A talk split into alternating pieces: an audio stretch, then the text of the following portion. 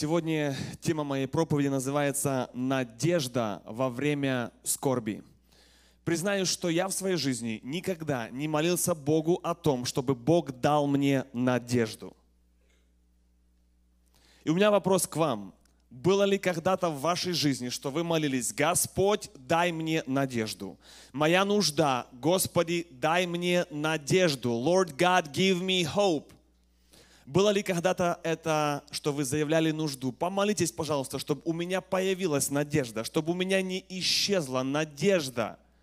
Вы знаете, одна из причин еще, почему мы так не молимся и так не обращаемся, потому что мы понимаем, что мы христиане, мы должны иметь эту надежду само собой.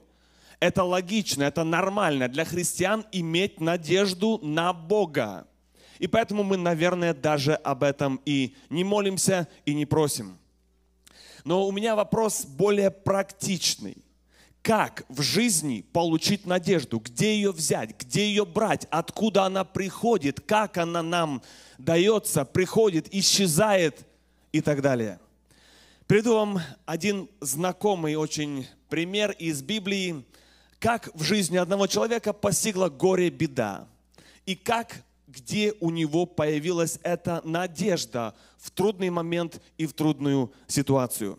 Читаю с вами книгу, первая книга царств, 30 глава. С первого стиха и ниже я буду отрывками выборочно читать.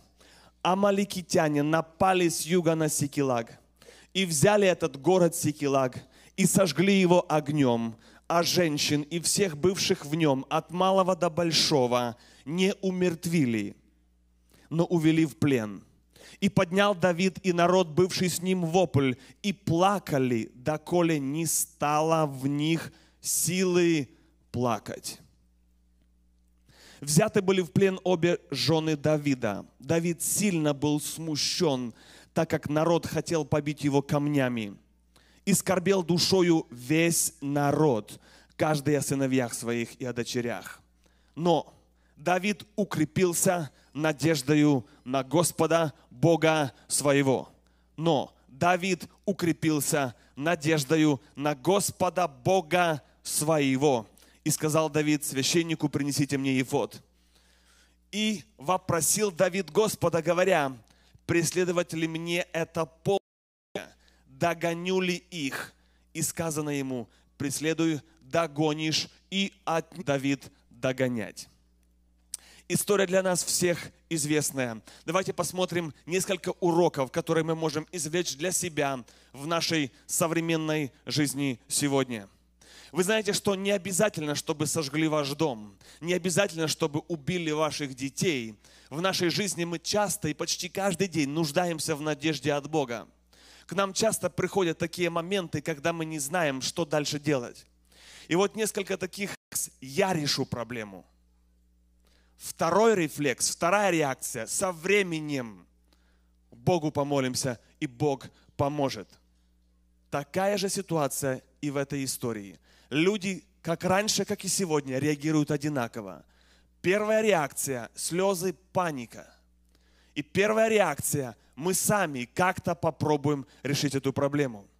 Но вы знаете, что написано в Библии в этой истории, что у них закончились силы.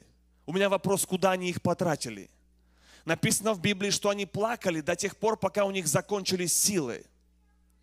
Оказывается, что плакать можно, и плакать можно так долго, что уже дальше не сможешь плакать. И оказывается, на это потратишь время, потратишь здоровье и потратишь силы. И в конце концов придешь к тому первому шагу, который должен был сделать, но раньше, давным-давно. И тогда, когда у них закончились силы, закончились, перестали плакать, написано в Библии резко, без вступления, и укрепился Давид надеждой на Бога. Но, для, но перед этим реакция человеческая, перед этим рефлекс, который у нас у всех обычный. И дальше, смотрите, перед, когда к нему пришла надежда, в которой, которой он укрепился, последствия надежды от Господа. Какое последствие? Когда Давид, когда мы получаем надежду от Бога, последствия, результат этого – это готовность принять волю Божью.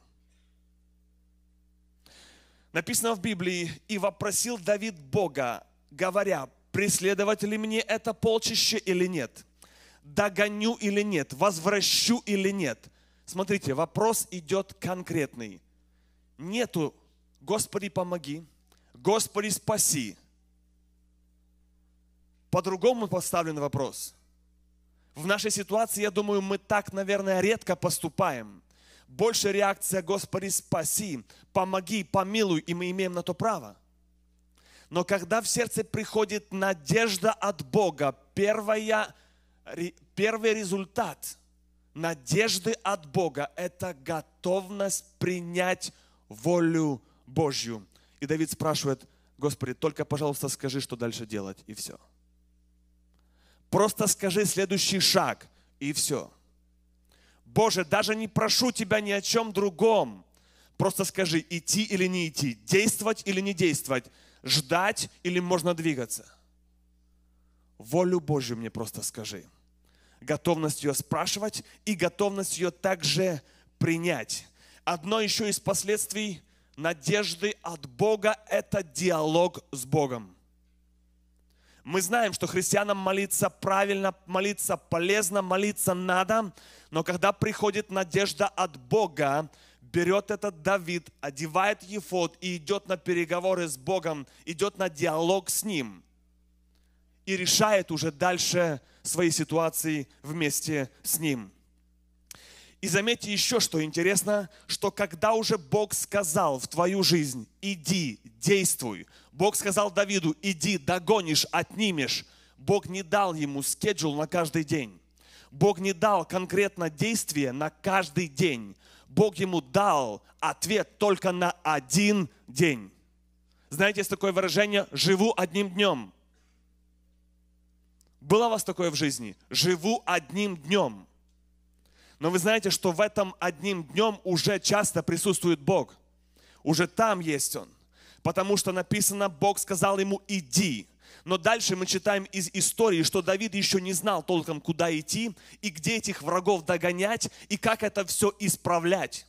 Потому что в этой главе в Библии мы читаем, что потом они нашли одного египтянина, маленького отрока, мальчика. И он им рассказывал дорогу, куда идти и где находить этих врагов. Значит, вывод, Давид пошел, но не знал куда. Если бы знал, он бы не спрашивал этого парня, куда нам идти. Бог сказал, иди. Бог сказал, я помогу. Бог сказал, я буду с тобой рядом.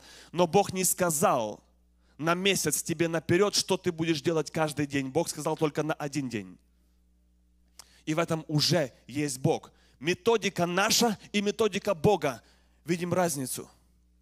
Мы хотим, чтобы было все ясно, понятно на год минимум наперед. Но надежда от Бога. В этом и есть зависимость наша от Бога, и в этом есть проявление нашей надежды на Бога, когда we live day by day. Мы живем так, надеясь на Бога. Дальше, в этой истории мы также видим, когда пришла надежда от Бога. Написано, и укрепился Давид надеждой на Бога. У меня вопрос, когда? Первая деталь, когда закончились силы. Чьи силы? Закончились силы Давида, закончились силы народа, закончились силы не просто что-то делать, строить, созидать, решать, а просто закончились силы плакать. По-другому закончились все силы. Но самое главное, закончились твои силы. Тогда пришла надежда от Бога. любая проблема приходит в твою жизнь, мы знаем, что надо надеяться на Бога. Мы понимаем, что должна прийти надежда от Бога в этот трудный момент в моем доме. Но в начале проблема есть твоя сила, есть твой план, есть твоя методика, есть твои знакомые, есть твои связи. Когда это закончится резко, и пришла надежда от Бога. Значит, получается, есть два варианта. Первый вариант сразу. Первая реакция правильная. Господь, я иду к Тебе. и я прошу, укрепи, дай мне надежду. Второй вариант.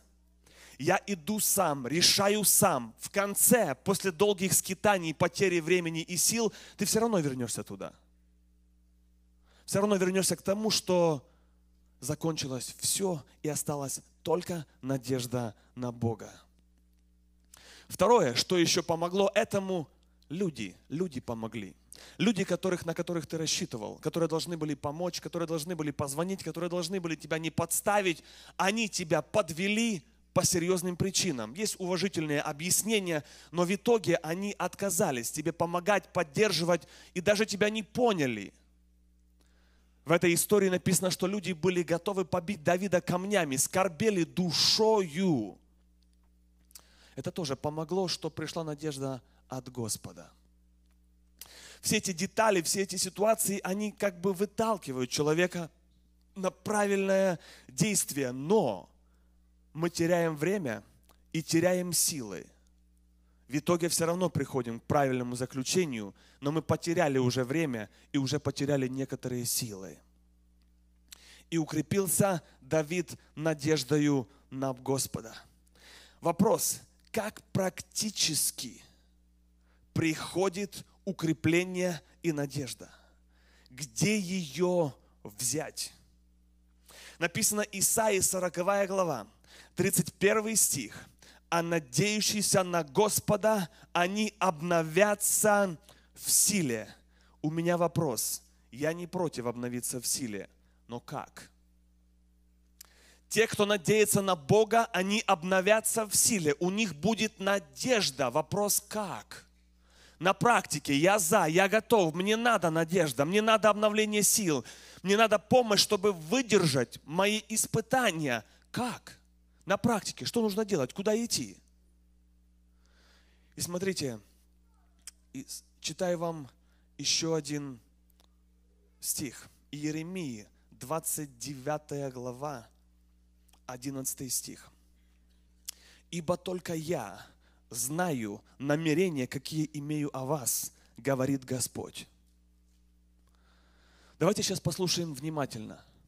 Многое что только что говорил я, а теперь написано говорит Господь. Имею намерение о вас во благо, а не на зло, чтобы дать вам будущность и надежду. For I now, for For I know the plans I have for you, says the Lord. They are plans for good and not for disaster, to give you future and hope. Давайте порассуждаем над этим, то, что сказал Господь. Бог говорит, что я знаю. Ты можешь думать, что ты знаешь, но я и ты мало знаешь. Бог говорит, я знаю планы, которые имею о тебе. Эти планы на добро, планы с пользой. А какая конечная цель этих планов? Какая конечная цель Бога?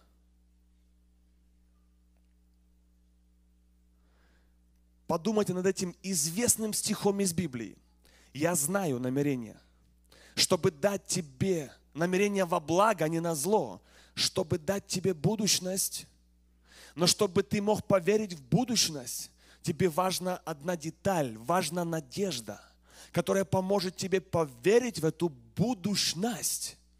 А теперь заметьте, все планы Бога, вся цель нашего жизни на земле, конечная цель Бога, чтобы дать тебе надежду.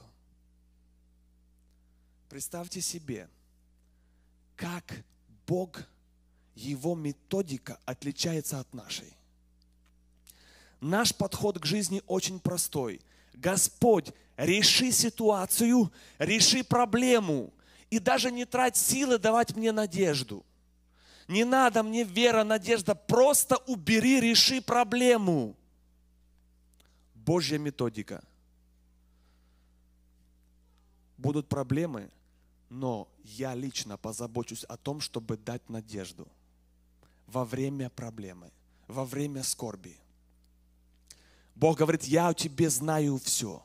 Бог говорит, я имею план с пользой. Бог говорит, я имею не на, не на зло, но все на добро. Это важно. Но в общем самый большой вывод, чтобы дать тебе надежду. Чтобы дать тебе надежду на Бога. Заметьте, на практике мы, люди, имеем полное право приходить к Богу и просить у Него эту надежду. Почему я так думаю? Исаии 40 глава, там есть написано в 28 стихе.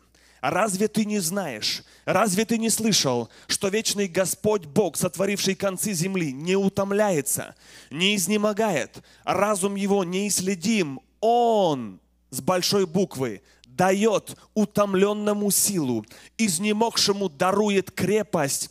Вопрос, где взять надежду? Кто ее дает? Как ее заработать? Как ее иметь в трудной ситуации? Написано в Библии, Он дает. Бог дает. Бог дает. Как часто мы у Него об этом просим? Мы просим, Боже, реши проблему. Но мы редко просим, Боже, дай надежду. А здесь открыт весь план, весь план Бога о всем будущем нашем, что тебе надежду. Бог занят, Бог занят. Это Его работа тем, чтобы люди имели надежду, чтобы люди не теряли надежду, чтобы в людей вселять надежду, чтобы людям вселять веру. Бог вроде бы все только и делает, что Он этим занимается, чтобы научить людей верить Ему, чтобы научить людей надеяться на Него. И это было известно еще с Старого Завета. Весь израильский народ, весь его переход через пустыню, все, что Бог хотел, чтобы народ в Него верил, чтобы народ Ему доверял, чтобы народ на Него надеялся. А все, что хотел дьявол, это посеять сомнения, разрушить надежду, разрушить веру. И это еще видно в Едемском саду с самого начала, когда была Адам и Ева, дьявол говорил, а правда ли, что сказал Бог? Цель, сомнение. А Бог говорит, а я имею план насчет тебя план во благо, не на зло, чтобы дать тебе надежду. Это сказал Господь. Я имею план, чтобы дать тебе надежду.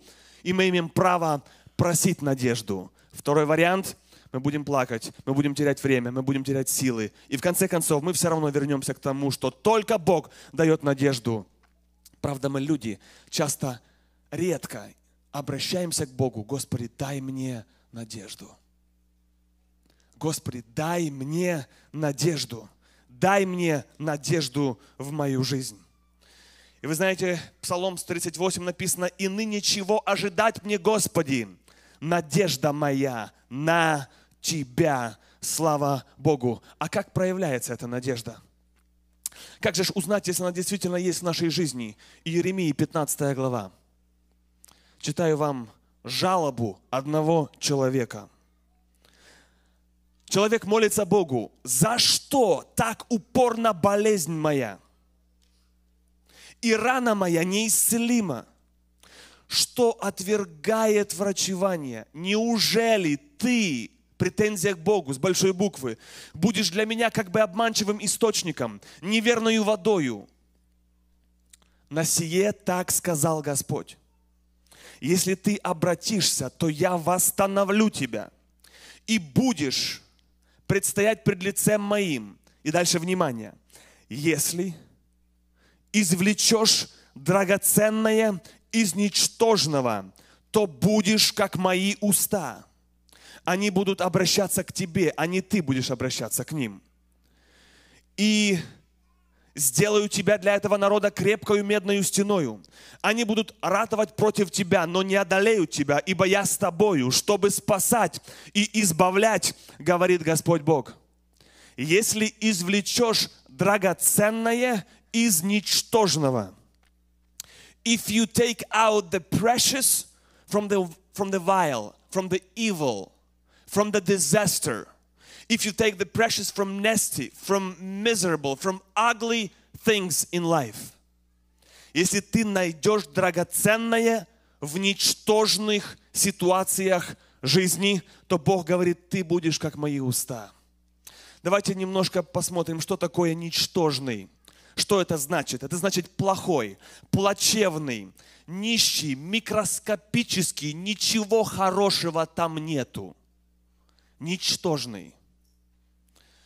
Драгоценный, значит ценный, полезный, дорогой и важный.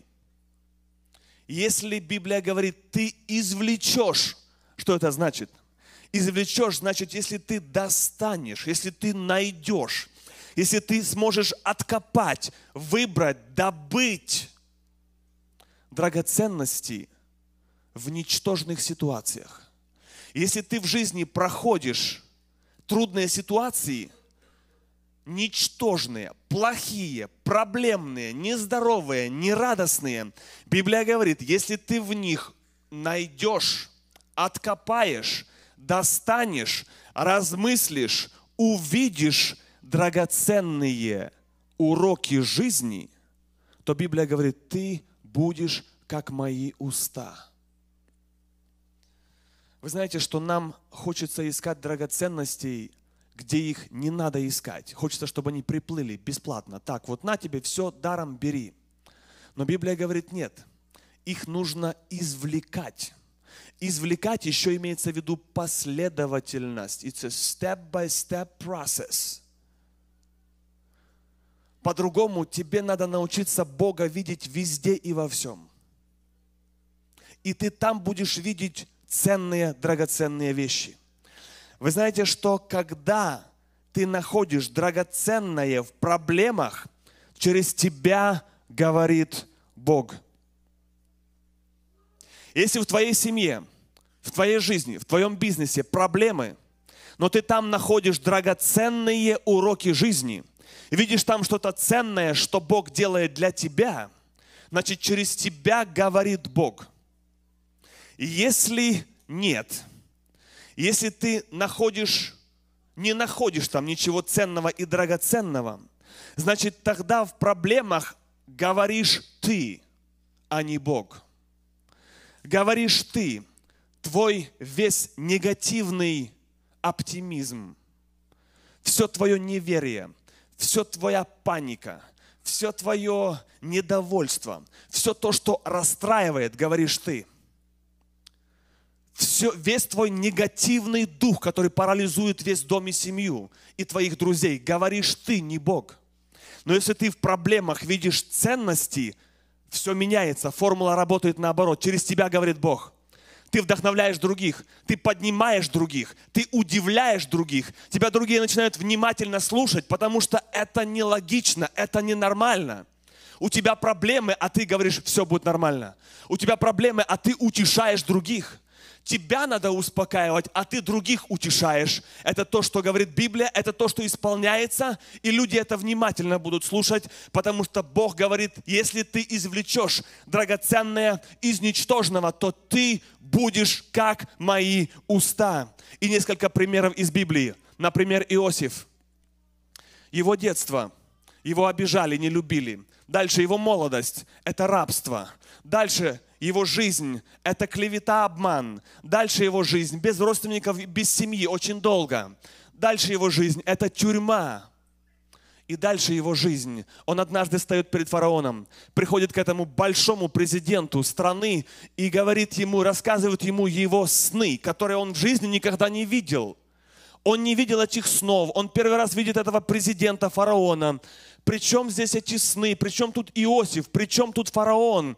Причем здесь вся эта ситуация? Но смотрите, когда Иосиф рассказывает сны фараону, вопрос, кто говорит – Бог через Иосифа. Значит, Библия права? Если ты извлечешь драгоценное из ничтожных ситуаций жизни, то Бог говорит, ты будешь как мои уста. И вот вам пример. Стоит один человек, который знал Бога, который прошел много беды, много пережил, но во всех ситуациях видел Бога. Во всех ситуациях извлекал драгоценные уроки жизни. Не обижался на судьбу, не обижался на Бога, не обижался на людей, а твердо верил, что любящим Бога все содействует ко благу. Что Бог все контролирует. И волосы, которые падают с нашей головы, и бизнес мой контролирует, и друзей, и все. Бог контролирует, и иногда Бог допускает. Но вопрос, какая реакция наша? Какая наша реакция? А наша надежда на Бога, она проверяется через наш язык. Потому что когда нету надежды на Бога, то идет негативная реакция. Идет постоянно бу-бу-бу, ропот, сомнение, неверие и так дальше.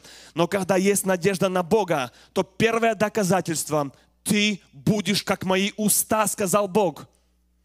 Вот почему Иосиф заговорил то, что не знал, но Бог через него удивил тогда фараона и весь Египет, и сегодня удивляет меня.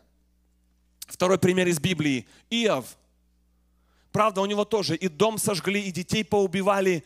Много горя пережил, много, длинный был, наверное, похорон. Но в итоге человек выходит и говорит, Бог дал, Бог взял. Реально ли это по-человечески? Это Иов говорил или кто?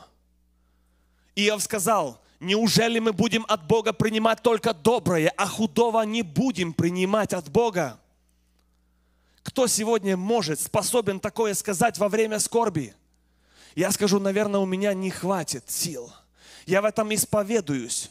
Но я вижу, что когда люди в Библии в своих трудных ситуациях находят драгоценности, извлекают, смотрят, копают, достают, не понимают, просят, Господи, скажи, вразуми, благодарю Тебя за то, что Ты работаешь, за то, что есть эти ценности где-то, наверное, я их не вижу, не чувствую, но просто в них верю, то тогда Твой язык начинает работать по-другому. Глаза начинают видеть по-другому, силы тратятся по-другому потому что Бог уже работает через тебя. И выходит человек и говорит, Бог дал, Бог взял, да будет имя Бога благословенно. Я вижу, что это уже говорит не Иов, это уже говорит Бог через человека, в которого Бог вселил надежду. А надежда – это вся цель Бога – вселить в нас надежду. Я имею план о тебе, говорит Бог – план во благо, а не на зло, чтобы дать тебе надежду и будущность, а надежда поможет поверить в хорошую будущность. Друзья, мы, я, можем приходить к Богу и говорить, Господь, дай мне надежду. Господь, я узнал, что сегодня это был Твой план давно для меня. Но честно сказать, Господь, я не хотел надежды, я просто хотел решения проблем. А Бог говорит, нет, я имею план для тебя, чтобы дать тебе надежду на Бога. И этот человек, пророк Божий, который жаловался, он говорил, что у него рана души, рана физическая, она неисцелима. Но Бог обращался к нему и говорил, ищи, находи. И вы знаете, что трудно найти в проблемах драгоценности – трудно, ты их не видишь. Кажется тьма. Кажется тьма. Не видно этих драгоценностей. Но я вам скажу, где, бы, где вы когда-либо видели, что драгоценности валяются так, просто на полу? Бери, не хочу. Правда? Драгоценности нужно искать. Нужно брать лопату – идти и копать. А там жарко, а там потно, а там пить хочется, а там вообще ничего не хочется, а там усталость, а там трудно. Но Бог говорит, если найдешь, будешь как мои уста. Я буду обращаться к тебе. И финал этого стиха Бог говорит, против тебя будут, но не одолеют. Ибо я с тобою, чтобы спасать тебя, чтобы избавлять тебя, чтобы помогать тебе. И вы знаете, дорогие друзья, что наша церковь сегодня проходит трудные времена. Я вижу, что этот стих, он относится и к нам, чтобы нам находить драгоценности в трудных ситуациях. И я уже некоторые из них нахожу. В то время, когда болен пастор церкви «Живой поток», для меня он и папа, и пастор. Это трудное время для семьи и для нашей церкви. И вы знаете, что в этих ситуациях трудно наводить резкость и видеть драгоценности. Но хочу вам поделиться хотя бы некоторыми из них. Я верю, что наша церковь «Живой поток» как никогда станет единой. Я уже это чувствую. Я уже этому свидетель, что беда, она всегда объединяет. И я верю, что это послужит. Наша церковь, живой поток станет еще сильнее. Мы станем еще более едины, потому что это горе, оно нас объединяет. Но и это еще не все. Я верю, что это нас научит ценить людьми. Вы знаете, что пастор любой церкви, он человек. Пастор любой церкви, он способен ошибаться. Пастор любой церкви, он способен также уставать. Но вы знаете, что трудно иногда пасторам угодить всем. Угодить всем. Уделить внимание всем. Но вы знаете, что такие подобные ситуации, которые проходит наша церковь, даже те, которым, может быть, не успел угодить или не сильно смог во всем послужить, даже те люди начинают его ценить. Это ценно. Я хотел бы сказать женам, дорогие жены, цените вашими мужьями, какие они не есть. Цените. Мы начинаем ценить, когда теряем. Хотел бы сказать мужьям, цените вашими женами. Хотел сказать родителям, родители, цените детям, извиняюсь, дети, цените вашими родителями цените, какие они не есть. Цените их. Хотел сказать нашей церкви, всей церкви «Живой поток», чтобы мы ценили служителями, ценили жизнью, ценили всем, что Бог нам дает, ценили этим и находили в этом драгоценности. И сейчас мы будем молиться, и наша ответственность перед Богом, Господи, дай мне надежду. И вторая – Господи, помоги мне видеть драгоценные уроки жизни в моих проблемах сегодня. Слава Богу. Аминь. Помолимся.